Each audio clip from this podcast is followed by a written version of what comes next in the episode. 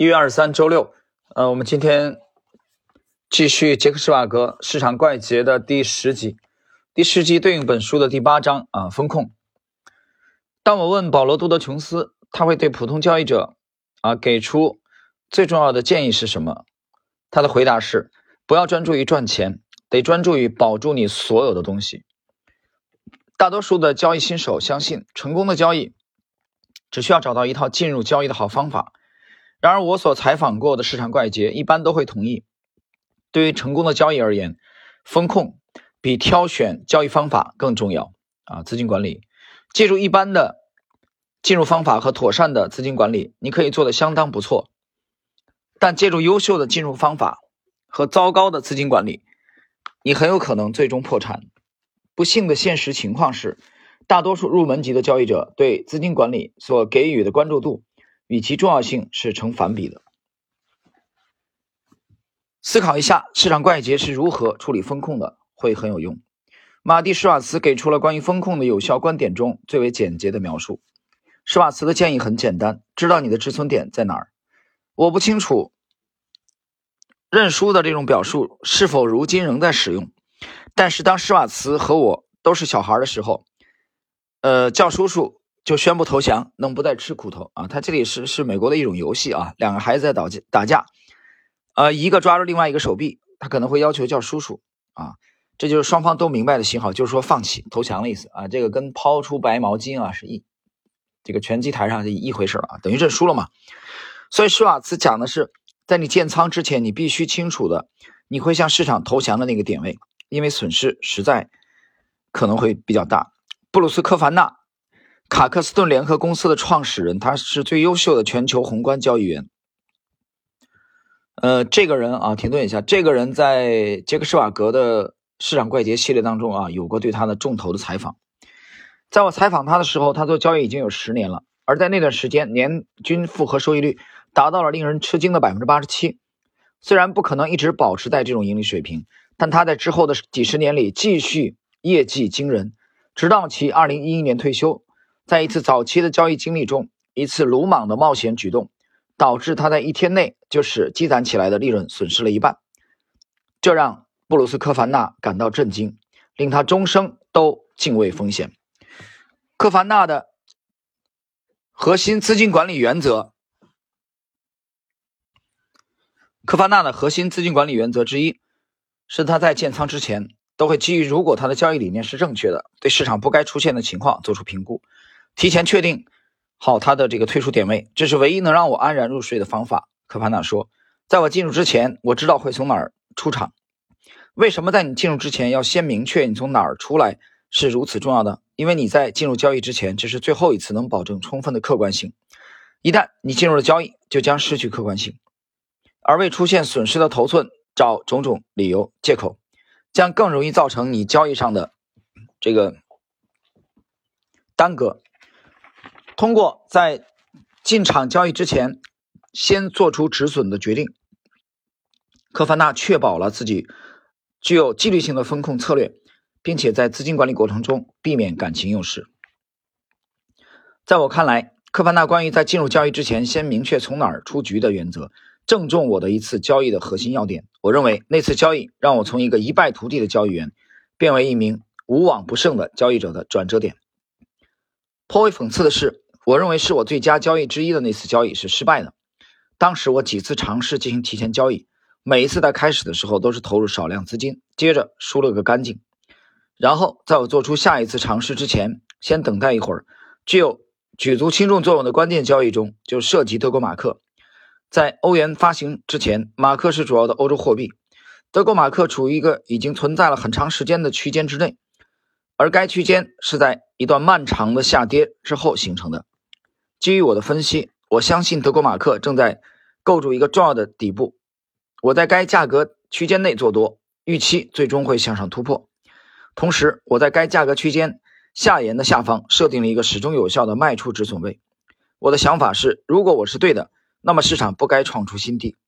几天之后，市场开始下跌，我以很小的损失完成了平仓。重要的是，在我平仓之后，市场加速大幅下跌。而此在此之前，这种交易会让我输得一干二净。但是这次我只遭受了很少的损失。如果让我给出我所认为的最重要的交易建议，并且只能用一句话来概括，我的回答将引用布鲁斯科凡纳的格言：在你入场之前，就得知道你从哪里出局。那么，保护性的止损或者提前确定好点位，以限制损失。这些施瓦茨和科潘纳会采用的策略是风控管理最有效的工具之一。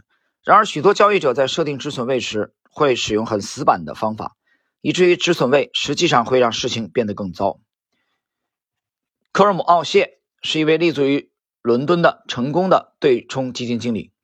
停顿一下啊，施瓦格最新的这部著作《对冲基金怪杰》当中啊，有对。这个科尔姆奥谢的采访啊，这篇采访非常精彩，我读了很多遍，大家有兴趣的可以去读一下。好，我们继续，在开始他自己的这个基金工作之前，曾为花旗集团，呃，以及乔治索罗斯管理过资金。他回忆起一次有问题的止损位设定是如何毁了他的第一次交易的。当时作为花旗集团聘用的交易员啊，新交易员。奥谢曾对英国经济进行了基本分析，得出远期利率市场的高利率定价并不会发生。他的预测被证明完全是正确的。三个月之后，利率仍未出现任何上升，而短期利率期货上涨了一百个点。尽管奥谢完全是正确的，但事实上他亏钱了。这是为什么呢？他的问题在于他对利率所持的是长线观点。当他在市场上交易时，是在短线的风险约束下进行的。由于他太害怕亏损。因此，当面对并不明显的反向价格波动时，他在不断的进行平仓。第一次交易教会奥谢的是，你必须愿意让交易充满风险。奥谢描述了该如何设定止损位，随后又将所推荐的方法与许多交易者实际上所做的进行了一番对比。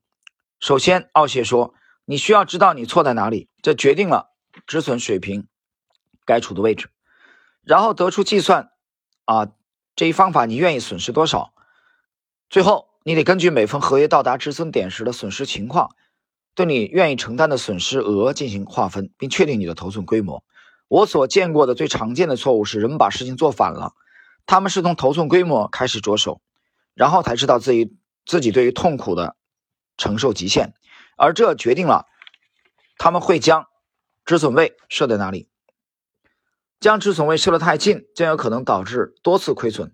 正如奥谢所解释的，对于这种交易者，可做如下的评论：他们之所以会退出，是因为他们的止损位被触及了。他们是讲纪律的，但之后很快会想再杀回来，因为他们并不认为自己错了。这就是为什么在两千到两千零一年，纳斯达克的日内交易员输得一败涂地的原因。他们很讲纪律，因此在每个交易日结束的时候都会进行平仓。而他们一直在重复犯同样的交易错误。从本质上讲，奥谢所说的是，你得在能否啊能否定自己的交易设想的水平上设定止损位，而不是基于你自己的痛苦程度设定止损位。市场并不关心你对痛苦的承受极限。啊，这一段很精彩啊。他这个用的是，比如说用的是期权啊，用的是期货的啊例子案例啊。今天这一集内容风控。但其实对股票交易，我觉得完全适用啊，完全适用的啊。虽然这个股票跟期货的交易的规则啊有些不同，有些差异，但是这个万变不离其宗，就是我们同样可以把这个风控的啊原则来借鉴到我们的股票交易当中。呃，那么首先第一位今天的内容，我们做一个小结。布鲁斯科凡纳认为，在你入场之前，你的止损就得先定好啊，比如你幅度是多少，百按百分比啊是多少，或者你按固定的价位来止损也可以。比如说你现有的这个股票的股价是五十元人民币，对吧？那你你设定在啊，比如说你的，比如说你的这个止损位设定在四十四元啊，四十三元啊，或者说 这个或者说是四十五元。这是一种，还有一个就按固定的百分比，一个是按固定的价位，这是你在入场之前啊就要考虑清楚的，不要说我先买了再说啊，看它的走势来定止损位，不是这样的。这第一点。第二个呢，科尔姆奥谢的这个经验啊认为，就是你的止损位要有一定的幅度。举个例子啊，你比如你把你的止损每次只定在百分之二，这个就就比较麻烦啊，就比较麻烦，就很容易出现在你入场之后频繁止损的情况。就如果你那个这个入场点没有形成快速的突破的话，它在这个区间做一个震荡，那么你这个百分之二会被频繁的使用，这也很夸张的。你想一下，对吧？一次百分之二，两次百分之二，三次百分之二，触及止损位你就要止损啊！再往上你再买回来啊，这也是很痛苦的。所以我觉得第二节科尔姆奥谢的这个经验同样值得我们借鉴。他讲的是你的这个止损位啊啊要有一定的幅度，对吧？但有人有人又走到另外一个极端，他说：“那我设百分之十五。”我说：“那你有点傻。”有一定的幅度，但是呢，又不能太小这个幅度。所以这是今天这一集当中的两两个内容啊，一个是科凡纳的建议，另外一个是科尔姆奥谢，我觉得都很值得我们借鉴。好了，那么时间关系呢，我们将用两集的篇幅，就是第这个系列的第十和第十一，来进行第八章。这个风险风控的这个内容的学习，我们今天的第十集的内容就到这里。